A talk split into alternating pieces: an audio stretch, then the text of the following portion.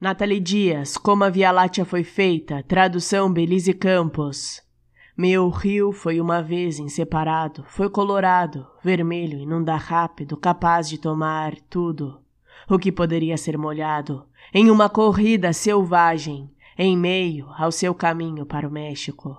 Agora está destruído por 15 mil represas, mais de 1.450 milhas, tubos e bombas enchendo, irrigadores e sedentas piscinas, por Los Angeles e Las Vegas, para salvar os nossos peixes, nós os tiramos da árida estiagem, os libertamos em nossos céus, junto ao purpura da folhagem, a Xiahan, salmão mojave, ralado peixe do Colorado.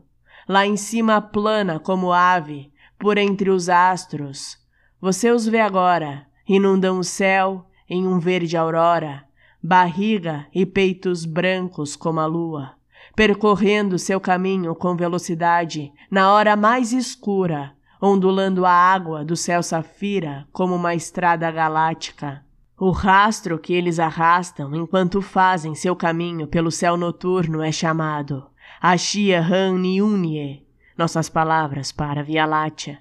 O coiote também está lá, agachado atrás da lua, após sua tentativa falha de pular a rede de pesca molhada e vazia, pendurada nas costas nuas. Um prisioneiro azul que sonha, aos dentes, abrir o zíper da pele sedosa do salmão.